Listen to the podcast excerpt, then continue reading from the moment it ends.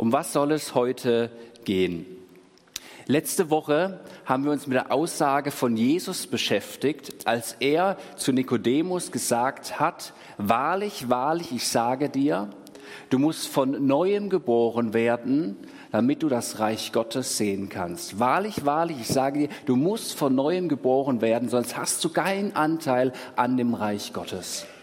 Wir haben in die Apostelgeschichte geschaut und ich habe eine kurze Skizzierung gegeben über das Neue Testament, wie es dort immer wieder um diese Wiedergeburt geht, um dieses von neuem geboren werden und dass diese Geburt am Anfang eines Lebens steht, ganz logisch und so auch die geistliche Geburt ganz am Anfang des Glaubenslebens steht. Geboren werden, das können wir nicht selber, sondern geboren werden, das können wir nur, äh, von jemandem, der das Leben schenkt, und das ist Jesus Christus. Und so alle, die ihr Leben Jesus übergeben haben, zum Glauben an ihn gekommen sind, die sind eingeladen, von neuem geboren zu werden. Etwas völlig Neues entsteht, was zuvor nicht da war. Bevor wir von neuem geboren worden sind, sind wir laut Bibel und aus Gottes Sicht sind wir geistlich tot. Erst durch die Neugeburt empfangen wir ewiges Leben, empfangen wir Leben in Fülle, Leben durch und in Jesus Christus. Und wir haben uns die verschiedenen Aspekte angeschaut, die wesentlichen Kernelemente dieser Wiedergeburt, die auch in der Apostelgeschichte immer wieder auftauchen, wenn Menschen zum Glauben an Jesus gekommen sind. Das ist zum einen der Glaube, dieses Vertrauen auf Jesus, dann die Buße, die, die Umkehr, dieser Glaube, der macht etwas mit mir und ich löse mich von anderen Dingen und ich wende mich diesem Jesus zu. Dann die Taufe, dieses Einswerden mit Jesus und dann die Gabe des Heiligen Geistes. Ohne den Heiligen Geist ist kein geistliches Leben möglich. Er ist derjenige, der überhaupt die Wiedergeburt, die Neugeburt Geburt ermöglicht. Um was soll es, um was soll es nun heute gehen? Um die Frage, was ist denn, wenn ich von neuem geboren bin, was kommt jetzt? Was, was, ist dann? Andy Wright ist ein bekannter und führender Neutestamentler, neutestamentlicher Theologe unserer Zeit. Und er hat verschiedene Bücher geschrieben und ein Titel seines Buches heißt Glaube und dann und das ist eine gute Frage. Ich glaube, bin Christ geworden. Ja, aber was kommt jetzt? Was ist das Sinnstiftende? Für was bin ich erschaffen worden? Für was bin ich geboren worden? Wie, wie zeigt sich mein Glaubensleben? Was hat Gott mit mir vor? Glaube, ja, und was dann? Um diese Frage beantworten zu können, helfen uns vielleicht zwei Dinge, die wir uns neu vor Augen stellen dürfen. Das erste ist, dass die Bibel davon zeugt, dass wir erschaffen worden sind, um mit unserem Leben Gott die Ehre zu geben. Gott hat den Menschen geschaffen zu seinem Ebenbilde. Und Gott kann ja vieles, aber eines kann er nicht. Er kann sich nicht selbst Anbetung geben. Und wahre Anbetung kannst du auch nicht befehlen, sondern wahre Anbetung kann nur aus dem Herzen geboren werden, kann nur aus einer Freiwilligkeit heraus geboren werden, kann nur vom Herzen kommen, der freien Entscheidung, ich will diesem Gott, diesem Schöpfergott, der, der sich mich als fürsorglicher Vater vorstellt, ihm will ich die Ehre geben, weil ihm alle Ehre gebührt, weil er mein Anfang und mein Ende kennt, weil er das Universum erschaffen hat, die Welt ins Dasein gerufen hat und mich selbst und weil er mich von neuem geboren geboren hat.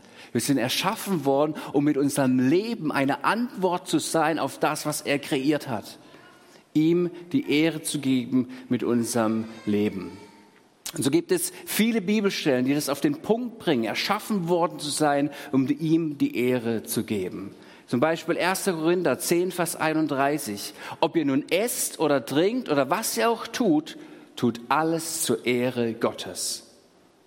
Oder Römer 11, denn von ihm und durch ihn und zu ihm sind alle Dinge. Ihm sei Ehre in alle Ewigkeit. Jesaja 34, bring her meine Söhne von fern und meine Töchter vom Ende der Erde, alle, die mit meinem Namen genannt sind, die ich zu meiner Ehre geschaffen und zubereitet und gemacht habe. Erschaffen worden um ihm die Ehre zu geben, weil ihm alle Ehre gebührt. Das Zweite, was wir uns vor Augen führen dürfen, ist, dass wir erschaffen worden sind, dass wir zu neuem geboren worden sind, mit der Fähigkeit, nach seinem Willen zu fragen. Nach seinem Willen zu fragen. Hat auch was damit zu tun mit dem Bericht aus der Schöpfung, mit dem Schöpfungsbericht. Und wie Adam und Eva gesagt wird, ihr dürft von allen Früchten essen in diesem Garten. Aber von dem Baum der Erkenntnis zwischen Gut und Böse, das nicht. Das nicht. Die Erkenntnis zu unterscheiden zwischen Gut und Böse, das war Gott vorbehalten. Mit der Fähigkeit des Menschen in seiner Ebenbildlichkeit Gott gegenüber, ihn zu fragen, was gut und was richtig ist, Leben zu gestalten, zu bebauen und zu bewahren, ihn zu fragen, Herr, was ist dein Wille? Nun wurden wir von neuem geboren im Glauben an Jesus Christus. Es ist eine Wiederherstellung, es ist eine neue Schöpfung, einen, einen neuen Stand erlangen wir. Die Beziehung zum Vater wird wiederhergestellt. Und wir sind dazu eingeladen, nicht nur eingeladen, sondern dazu bestimmt und zu berufen, diese Worte neu zu sprechen. Diese Frage, Herr, Herr, was ist dein Wille? Und verbunden mit dem, dass wir erschaffen worden sind, um, um mit unserem Leben ihm die Ehre zu geben. Herr, was bereitet dir eigentlich Ehre? Es ist eine Frage der Ehre, ob wir die Frage stellen, Herr, Gott, was ist dein Wille? Was ist dein Wille in dieser Situation? Was ist dein Wille für mein Leben? Dass wir mit unserem Leben darauf eine Antwort geben. Die Bibel schildert uns den Willen Gottes an ganz vielen Stellen, aber unter unterschiedlichen Aspekten. Drei Aspekte sind mir bewusst geworden. Der eine Aspekt ist der souveräne Wille Gottes. Der souveräne Wille Gottes, der jedem Menschen gilt, dem ganzen Universum, was wir auch vorhin im Zeugnis von Shenya gehört haben. Dass er derjenige ist, der die Welt erschaffen hat. Dass er derjenige ist, dem nichts verborgen ist. Und alles, was hier auf dieser Welt passiert, geht nicht an seinem Willen vorbei. Aber genau das ist doch das, was uns auffüllt. Das ist doch genau das, was uns Probleme bereitet, weil wir fragen, ja warum? Warum so viel Ungerechtigkeit? Warum so viel Leid? Warum so viel Neid? Warum so viel Traurigkeit? Was soll das, Gott? Warum? Und diese Frage ist so schmerzhaft und diese Frage findet keine Antwort durch und mit unserer menschlichen Weisheit. Wir stoßen hier an unsere Grenzen. Und gleichzeitig lädt die Bibel ein, diesem Gott, diesem allmächtigen Gott, der sich uns als himmlischer Vater vorgestellt hat, zu vertrauen, unser Leben ihm anzubefehlen, zu sagen, ja, nichts geht an deinem Willen vorbei. Ich vertraue dir, du bist allmächtiger Gott und du bist durchweg gut. Und du wirst die Geschichte dieser Welt lenken und du wirst die Geschichte dieser Welt ans Ziel bringen. Dich kann niemand aufhalten. Er bringt die Geschichte dieser Welt zu seinem Zielpunkt. Jesus Christus wird eines Tages wiederkommen und es wird alles neu gemacht. Es wird alles gerichtet und es wird alles wieder hingerichtet werden. Im Sinne von wiederhergestellt werden. Ungerechtigkeit benannt, herausgeführt aus Trauer, aus Leid, aus Not, um Umstände, die wir nicht verstehen. Kein Leid mehr, keine Trauer, tiefer Friede. Wir finden Ruhe in Jesus Christus und begegnen unserem himmlischen Vater. Das ist der souveräne Wille Gottes, den wir in seinem Wort in der Bibel entdecken. Das zweite ist der Aspekt des ethischen Willens Gottes der ethische Wille Gottes. Was ist damit gemeint? Wenn du mal in der Konkordanz nachschlägst nach Wille Gottes, dann findest du drei Bibelstellen, zumindest wenn du die Luther-Übersetzung nimmst. Da steht ganz konkret, was der Wille Gottes ist. Gottes Wille ist Punkt, Punkt, Punkt.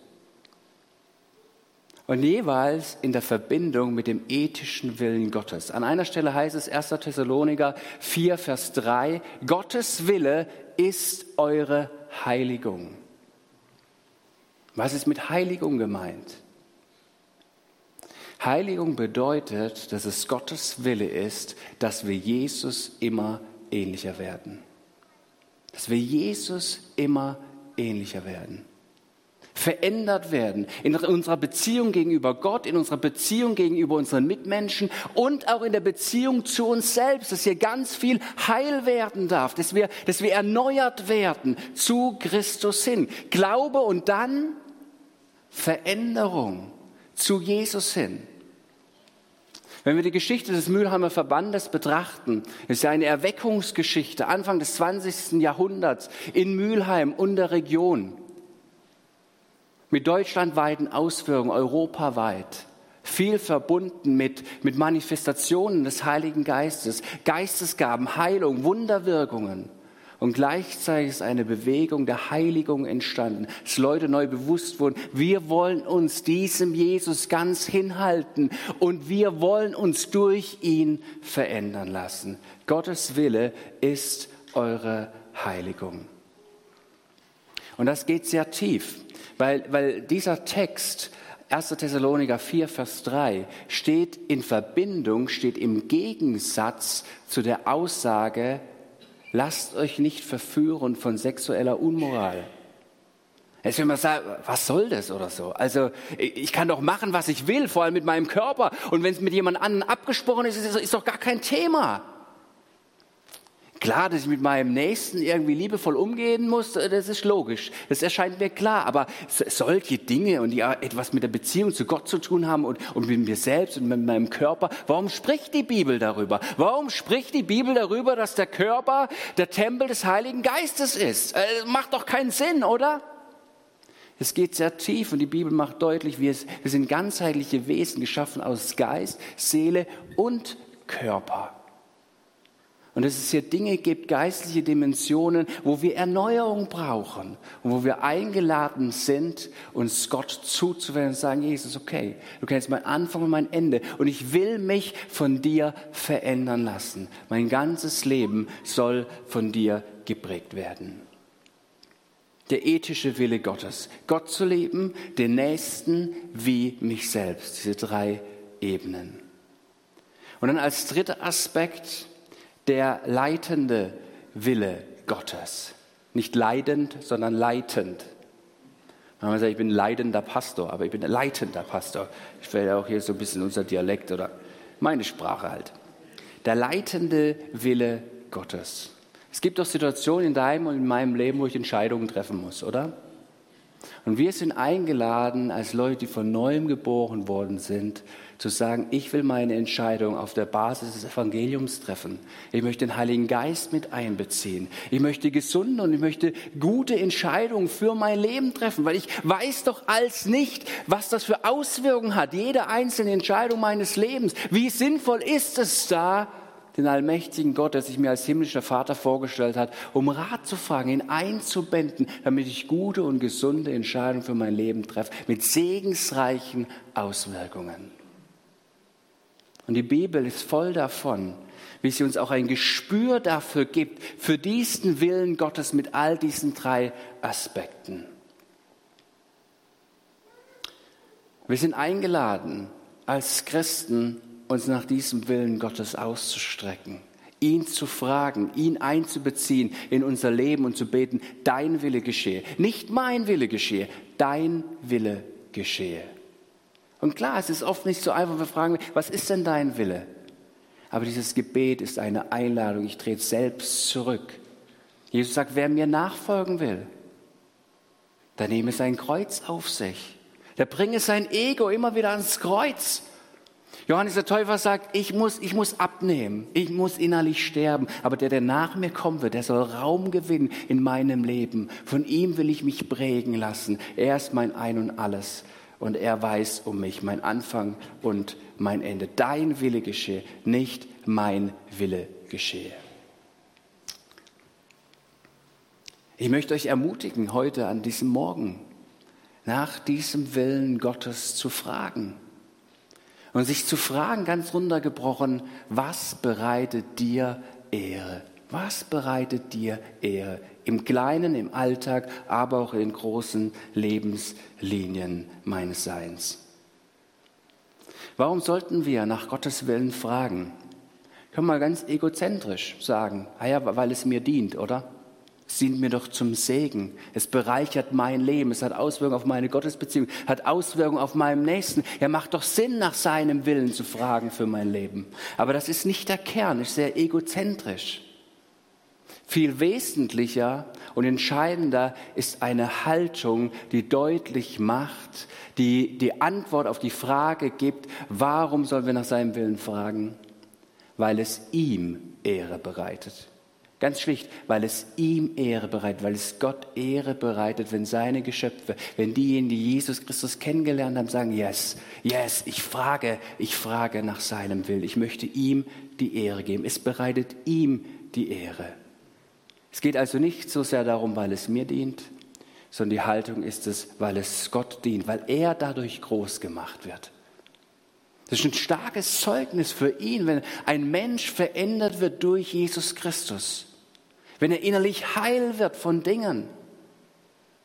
Und Leute, das ist doch unsere Hoffnung, das ist doch unser Glaube. Wir sprechen ja manchmal in Deutschland von Chancengleichheit und merken, das ist schon ein bisschen schwierig, das hinzubekommen.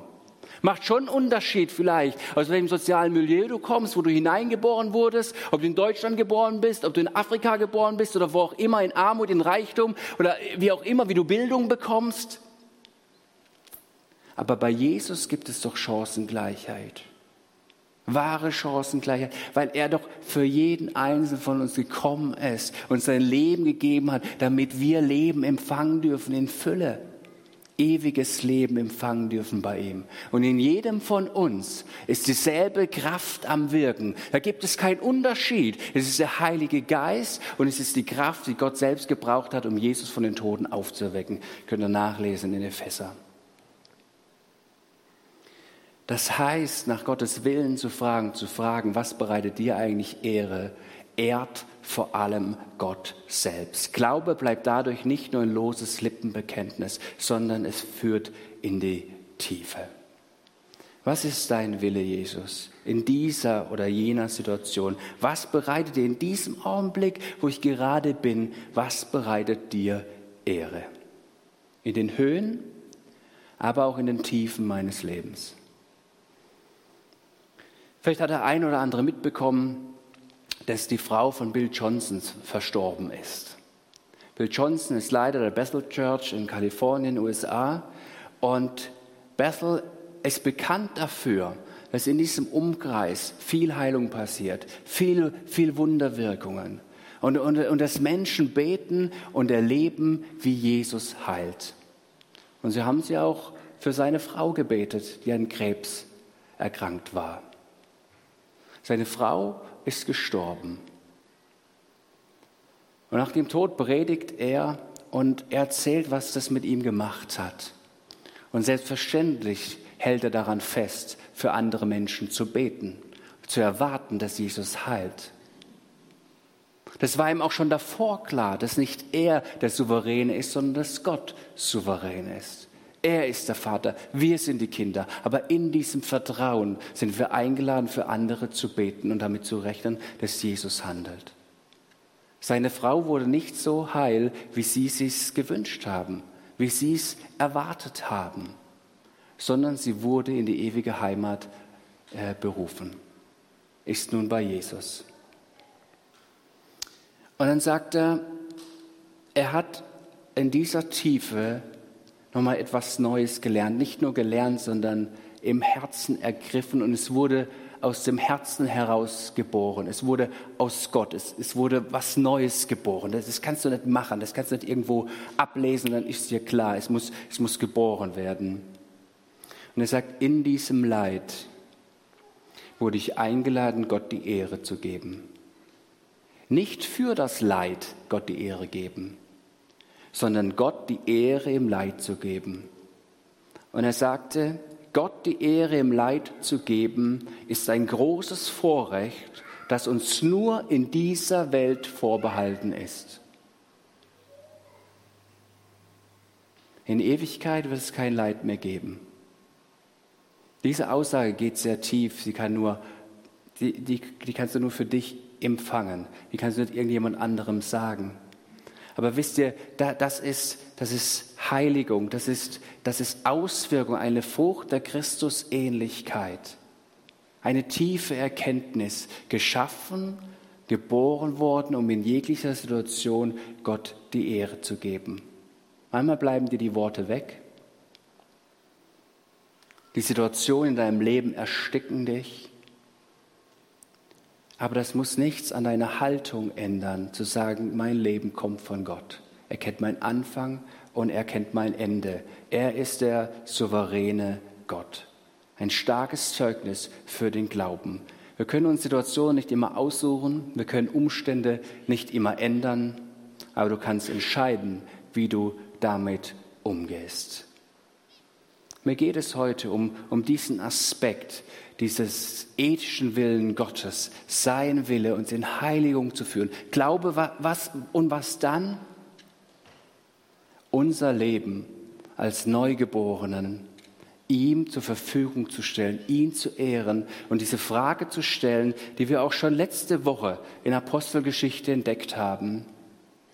Zu fragen, Apostelgeschichte 2, Vers 37 war das, Herr, was, was sollen wir tun? Was, was, was darf ich tun, Jesus? Was darf ich tun? Ich wurde von dir ergriffen und ich möchte darauf mit meinem Leben antworten. Und so möchte ich nun einen Streifzug starten durch die Apostelgeschichte und einfach aufzeigen, was, was, was Jesus tut, was Jesus tut, wie er handelt und wie Menschen sich auf den Weg gemacht haben und gesagt haben, ja, wir halten uns dir ganz hin. In der Apostelgeschichte tauchen auch die verschiedenen Aspekte des göttlichen Willens auf. Der souveräne Wille, die, die Heilsgeschichte Gottes mit der Menschheit. Pfingsten, da hat niemand danach gefragt. Es ist Gottes Wille, er greift ein und gießt den Heiligen Geist aus. Dass das Evangelium auch die Heiden erreicht hat. Gottes Wille, er führt aus. Und auch so Momente wie Verfolgung wo du dich fragst, warum Herr? Warum wurde Stephanus gesteinigt und Paulus, der damals noch Christenverfolger war, hat Gefallen daran gehabt? Warum? Wir haben keine leichte Antwort darauf. Aber uns wird geschildert in der Apostelgeschichte, wie trotz oder gerade wegen der Verfolgung. Das ist äh, Lukas, der die Apostelgeschichte schreibt, ganz wichtig, auch im Ausdruck des griechischen Wortes ekbalo, wie sich das Evangelium dadurch ausgebreitet hat. Ausgebreitet hat durch das ganze Reich Gottes weil die Christen nicht die Umstände verändern konnten, aber ihre Haltung blieb dieselbe. Und da, wo sie waren, haben sie durch ihr Leben Gott die Ehre gegeben und nach seinem Willen gefragt. Gottes leitender Wille taucht auch auf. Die Apostel, die immer wieder danach fragen, Herr, was ist dran? Also die Diakone einsetzen, Apostelgeschichte 6, sie merken, hey, wir sind doch zu dem berufen, die Gemeinde zu lehren, sie zu, sie zu ermutigen, darauf zu achten, dass das Neugeburt ganzheitlich stattfindet. Das ist unser Auftrag. Aber was ist mit den Witwen und Weißen?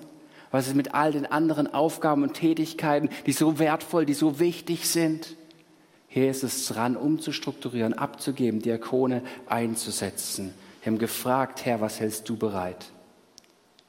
Wir lesen in der Apostelgeschichte ganz viel auch über Streit, um das Ringen nach, nach, nach, nach Wahrheit, nach dem, was ist denn dran, was ist denn jetzt Wille Gottes? Und wir sehen es, wenn ihr anfangt, Apostelgeschichte 10 zu lesen, dann über Kapitel 11 bis zu Kapitel 15, wo es darum geht, dass ja, dass diejenigen, die keine Juden sind, mit dem Evangelium erreicht werden und Jesus Christus kennenlernen und zum Glauben kommen, dass das im Plan Gottes ist. Und die Apostel fragen sich, ja, aber wie damit umgehen? Und ist es tatsächlich so? Und sollen die jetzt beschnitten werden oder nicht? Apostelkonzil, Apostelgeschichte 15, und sie ringen darum und sie fragen den Herrn, sie sind im Austausch, im Streitgespräch. Und sie sagen, Glaube, der Glaube allein, der errettet. Nicht Glaube und das und jenes, der, der Glaube allein. Heiden wird keine Beschneidung vorgeschrieben. Und Paulus drückt es ja dann so aus in seinen Briefen, vielmehr braucht es eine Beschneidung des Herzens. Steht auch schon Altes Testament, es ging immer um das Herz, aber jetzt nochmal ausdrücklich auch in diesem Zusammenhang, ob Beschneidung an der Vorhaut, ja oder nein. Und dann lesen wir ganz viel über den ethischen Willen Gottes, Jesus ähnlicher zu werden. Ich möchte, ich möchte euch das schmackhaft machen. Ich weiß, bei vielen von uns ist diese Sehnsucht danach. Nicht nur eine Sehnsucht, sondern eine tägliche Entscheidung. Aber ich möchte uns das schmackhaft machen, viel öfters diese Frage bewusst zu stellen und innezuhalten. Herr, wie darf ich dir heute Ehre geben durch mein Leben, durch mein Sein? was ist dein Wille, Herr? Diese Frage, diese öffnende Frage zu stellen. Christus ähnlicher zu werden. Möchte euch Apostelgeschichte 19 kurz hineinführen. Paulus ist in Ephesus, ist dort zwei Jahre, verkündigt das Evangelium. Viele kommen zum Glauben, aber da war richtig Rambazamba. Da waren auch Leute, die gar nichts vom Glauben wissen wollten. Da ging es richtig zur Sache. Leute wurden ins Gefängnis gesteckt. Da ging es zur Sache, weil es ein Zentrum war, der Artemis, ein, einer, einer Göttin, Fruchtbarkeitsgöttin. Und, und es ging hier um Zauberei, es ging hier um Esoterik, um, um, um ganz viele Dinge, die, die nicht dem Evangelium entsprechen und dieser Botschaft Jesus allein. Und am Ende von Apostelgeschichte 19 wird berichtet, und das ist eine Frucht der Heiligung, dieses, das, das kann nur Gott in dir bewirken, auch diese Ernsthaftigkeit zu sagen, jetzt, das tue ich jetzt. Apostelgeschichte 19, ganz am Ende, könnt ihr nachschlagen zu Hause. Verbrennen sie an einem Tag Bücher der Zauberei im Wert von 50.000 Silbergroschen. 50.000 Silbergroschen. Man sagt, ein Silbergroschen ist ein Tageslohn. 50.000 Tageslöhne an einem Tag im Nu verbrannt. Öffentlich. Alle sehen das, alle bekommen das mit. Wenn du es umrechnest, sind es ungefähr heutzutage 2,5 Millionen Euro. Ja, was hätte ich mit dem Geld machen können? Hä? Das war eine Umkehr, zu sagen, wir wollen diesem Jesus nachfolgen. Da ist noch eine andere Dimension, eine geistliche Dimension. Und wir sagen uns ab von diesen Prägungen. Wir wenden uns Jesus zu. Hananias, nicht der aus Apostelgeschichte 5, sondern aus Apostelgeschichte 9. Hananias aus Damaskus. Ich weiß nicht, wer die Geschichte kennt. Paulus war ja auf dem Weg nach Damaskus, wird blind, und jetzt wird gleichzeitig parallel Hananias vorbereitet, dass da ein Mann kommen wird, der, der früher Christenverfolger war, der jetzt aber anscheinend auf dem Weg nach Damaskus Jesus persönlich in der Vision begegnet ist. Und der wird kommen und dem sollst du die Hände auflegen, er wird den Heiligen Geist empfangen. Wird uns so nebenbei, nebenbei berichtet. Da muss ja irgendwie in Hananias schon irgendwie vorbereitet worden sein. Schon irgendwie geglaubt haben, ja selbstverständlich, aber auch irgendwie darin gewachsen gewesen sein, um auf Gott zu hören, ihn wahrzunehmen, sein Reden und dann auch dementsprechend zu handeln. Und Paulus kommt nach Damaskus, Hananias legt die Hände auf, Paulus empfängt den Heiligen Geist, so wird alles berichtet, Apostelgeschichte 9, und danach lässt sich Paulus taufen durch Hananias. Auswirkungen diesem Herr, was hältst du bereit? Ich möchte Werkzeug sein in deiner Hand. Ich wollte mir heute eigentlich einen Wecker stellen, weil mein Herz so, so voll ist bis ich da einen Punkt mache. Wer der Erste, der sich meldet, spätestens dann. Ich möchte euch ermutigen, Apostelgeschichte zu lesen, zu studieren in seinem Wort, allgemein die, die Bibel zu lesen. In Sprüche 2 heißt es, dass, dass wir nach Gottes Weisheit suchen dürfen. Und dass wenn wir uns mit der Weisheit, mit den Sprüchen beschäftigen, aber das können wir übertragen auf das ganze Wort Gottes, dann bekommen wir ein Gespür für Gottes Wesen, für seinen Willen. Dann tauchen wir ein. Es geht auch um Beziehungen. Es geht nicht um irgendwelche Lippenbekenntnisse, um Glaubensbekenntnisse, sondern um gelebten Glauben, sich davon prägen zu lassen. Ich bekomme immer wieder in Gesprächen mit, wie, wie wenig in Bibel gelesen wird. Nicht pauschal, aber immer wieder. Ja, was hat mir das Wort zu sagen? Und manchmal, so stelle ich es auch bei mir fest, ich habe da auch so einen Zugang drüber, dazu, dass ich gerne auch über das Wort Gottes philosophiere. Ja, wie könnte es gewesen sein? War das wirklich so? Oder hat es wäre doch vielleicht ein bisschen anders da gewesen? Und ich ergötze mich an dieser menschlichen Weisheit und denke, ja, ich sage nichts gegen dieses Philosophieren und diesem Nachspüren wollen, aber auch die Bibel spricht dieses Thema an und sagt, da kommt menschliche Weisheit. Weisheit, die dir nicht von Gott geschenkt wird, die kommt an deine Grenzen. Es geht um ein Ergriffenwerden, im Gebet zu lesen und sagen, Herr, was hast du mir zu sagen? Es geht immer um eine Beziehung zu ihm. Lest die Bibel und wenn nicht alleine, dann such dir jemanden und, und, und halte dich ihm hin.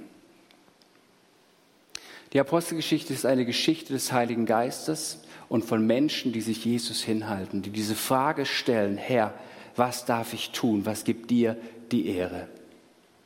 Und dann mit dieser Frage wird Heiligung auch nicht zu einer Werksgerechtigkeit oder zu einem Leistungschristsein.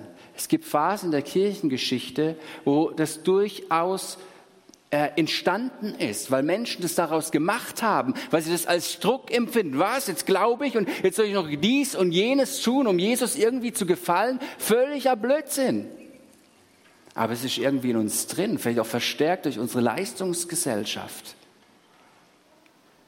Aber es ist nicht der Vater des Lichts, es ist unser himmlischer Vater, der uns diesen Druck macht. Es ist nicht der Heilige Geist, sondern es ist der Vater der Lüge. Und dann der Selbstankläger, ja gut, vollkommen bin ich wirklich nicht. Das, das gestehe ich mir ein. Ich bin aber auch nicht vollkommen und der Weg dazwischen ist schon ein bisschen weit. Aber Freunde, es geht gar nicht um diesen Weg, es geht um diese Haltung. Jesus, wie, wie darf mein Leben dir Ehre bereiten? Und dieses Gebet, dein Wille geschehe, nicht mein Wille geschehe. Und ich möchte mich von dir verändert lassen. Weil es dir Ehre bereitet, weil es dir Ehre bereitet. In der Apostelgeschichte werden ganz viele Namen genannt, die der ein oder andere von uns vielleicht zum ersten Mal hört, weil sie so am Rande erwähnt werden. Eine Lydia, ein Crispus, ein Tychikus, ein Matthias, Philippus, Maria, nicht die Mutter von, von Jesus, mal anders, Johannes Markus, Neunike. Und manche Personen werden auch gar nicht erwähnt. Wir kennen einen Petrus, einen Paulus. Aber wisst ihr, das ist für Jesus völlig egal, wen wir kennen und wen wir nicht kennen. Wesentlich ist für ihn, wen er kennt und wer seine Stimme gehört hat. Und ganz, ganz wichtig, wenn wir Apostelgeschichte lesen und das so wahrnehmen, auch diese Personen, die nicht im Vordergrund stehen, sie wurden verändert durch dieselbe Kraft, durch denselben Heiligen Geist und sie haben ihr Leben Jesus hingegeben und dadurch wurden sie verändert. Ich möchte noch eine Person aus der Apostelgeschichte herausgreifen und da ein paar Akzente noch setzen. Es geht mir um die Person Barnabas. Ich weiß nicht, ob ihr Personen aus der Bibel habt, wo ihr sagt, ja, die, die, diese Person, die ergreift mich irgendwie. Ist irgendwie für mich eine Person, die ich faszinierend finde und faszinierend finde, was Gott in ihr Leben hineingesprochen und hineingelegt hat. Barnabas war ein Levit aus Zypern. Und er wird eingeführt in die Apostelgeschichte mit Apostelgeschichte 5, wo es darum geht, dass er Teil der ersten Gemeinde in Jerusalem war und dass viele der Christen ihr Hab und Gut verkauft haben, Äcker oder Häuser und das Geld den Aposteln zu Füßen gelegt haben. Und Barnabas war eine solche Person. Jetzt kann man ja schon fragen, wenn man diese Geschichte liest, was war das damals? Das heißt, sie waren ein Herz und eine Seele und sie teilten alles miteinander. Sie waren tatsächlich ein Herz und eine Seele. Nicht nur ein Lippenbekenntnis, sondern weil sie zutiefst ergriffen waren und gesagt haben, wir wollen auch in praktischer Nächstenliebe aufeinander Rücksicht nehmen. Wir wollen Armut begegnen. Und so gab es einige, die haben ihre Häuser behalten und ihre Äcker. Das ist auch nicht die Frage. Die Frage ist, ob wir fragen, Herr, was bereitet dir Ehre? Was dient deinem Reich? Was dient deiner Gemeinde? Auch heute Dinge zu verkaufen, großzügig zu sein mit Finanzen, hat die Nachfolge Jesu, macht doch nicht vor unserem Geldbeutel Halt. Mal die Frage zu stellen, was bereitet dir Ehre? Und wenn du jetzt nächste Woche dann kein Haus mehr hast, dann kommst du zu uns, wir haben noch ein Zimmer frei. Aber darum geht es, es geht um diese Frage, was bereitet, was bereitet dir Ehre? Aber es ist eine zutiefst ernste Frage, die auch nur dich und deinen himmlischen Vater etwas angeht, aber sie sollte gestellt werden. Dann ist Barnabas ein Fürsprecher, ein Fürsprecher für Paulus. Muss man sich ja vorstellen. Er hat Christen verfolgt, dieser Paulus. Und jetzt kommt er zum Glauben an Jesus und die Leute in Jerusalem fragen sich, ja, hat er sich tatsächlich bekehrt? Wurde er tatsächlich von neuem geboren? Ist er tatsächlich, kennt er diesen Jesus und hat er diesen Jesus lieb? Und Barnabas tritt in Erscheinung und er schenkt diesem Paulus und seiner Geschichte, der Geschichte Gottes mit ihm, Vertrauen. Und er setzt sich für diesen Paulus ein. Er sagt, ja, ich nehme ihn an die Hand. Ich begleite ihn, ich fördere ihn und, und, und, er spricht dem Paulus ganz viel Mut zu. Sie sind gemeinsam auf der ersten Missionsreise. Wird immer zuerst Barnabas genannt, dann Paulus. Das ändert sich bei der zweiten Missionsreise. Ändert sich auch was von, von der Leitung her. Aber Barnabas wird zum Mentor von Paulus. Auch etwas, was daraus entsteht, wenn man sagt, ja, mein Leben, wie, wie bereitest dir die Ehre? Ich bin von neuem geboren worden. Wie, wie, hast du jemanden, den ich begleiten darf? für den ich Mentor sein darf, den ich nachher nach dem Gottesdienst anrufen darf, den ich ermutigen darf, den ich kontinuierlich begleiten darf, jemand, den ich in Jüngerschaft führen darf. Hallo, ich habe Jesus selbst kennengelernt. Wo darf ich jemand anderem dienen auf diese Art und Weise? Barnabas war jemand, der sich Gott zur Verfügung gestellt hat und der für andere zum Ermutiger, zum Fürsprecher wurde und zum Mentor. Und klar ist diese Frage immer ein bisschen schwierig, weil man darauf keine Antwort hat. Ich, ich stelle sie trotzdem mal. Was wäre, wenn? Was wäre, wenn Barnabas nicht in Erscheinung getreten wäre? Wenn er sich nicht zur Verfügung gestellt hätte? Alle sprechen über Paulus. Wer spricht über Barnabas? Jesus spricht über Barnabas.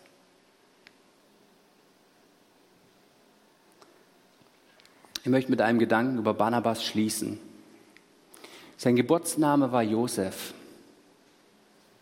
Und er bekam dann von den Aposteln erst den Beinamen Barnabas. Und Barnabas bedeutet Sohn des Trostes. Sohn des Trostes. Und in der Bibel heißt es, dass Gott, unser himmlischer Vater, Gott allen Trostes ist. Dieser Barnabas wurde zum Ermutiger. Aber was ist der Schlüssel? Er hat selbst Trost erfahren. Er hat selbst Trost erfahren. Und da wurde er zutiefst in seinem Herzen ergriffen.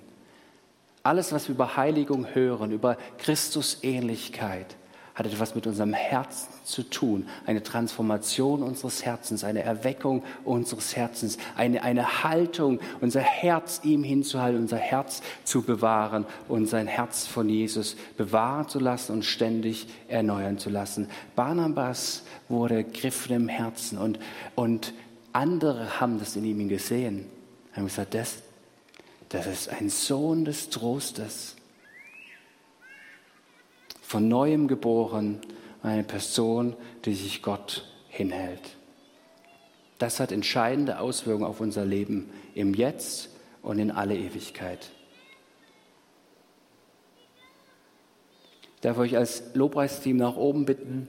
Wir werden ein Vortragslied hören, wo es auch um diese Herzungshaltung geht, wo auch eine Sehnsucht zum Ausdruck gebracht wird und gleichzeitig eine Einladung darin einzustimmen und sich neu diesem Jesus anzubefehlen, zu sagen, ja, du darfst handeln, darfst wirksam werden in meinem Leben.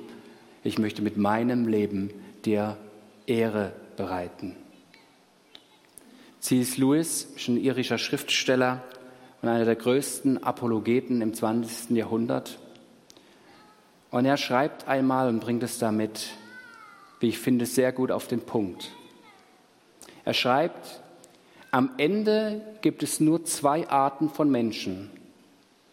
Die einen, die zu Gott sagen, dein Wille geschehe, und die anderen, zu denen Gott am Ende sagen wird, dein Wille geschehe.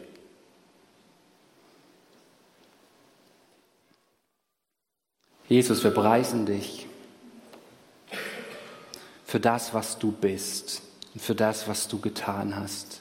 Wir geben dir alle Ehre. Heiliger Geist, wir laden dich jetzt ein, dass du neu zu uns sprichst, dass jetzt neue Gedanken des Segens auf uns fallen, dass dadurch unsere Sinne erneuert werden, unsere Herzen erneuert werden und neu zu dir ausgerichtet werden. Wir sind alle so unterschiedlich, so individuell, aber wir alle stehen in Bezug zu dir. Und das gebrauchst du, um uns zu begegnen, um uns zu verändern, um uns zu segnen und uns zum Segen freizusetzen. Herr Geist, wir halten uns dir hin und sind gespannt, was du in uns veränderst. Dir zur Ehre. In Jesu Namen. Amen.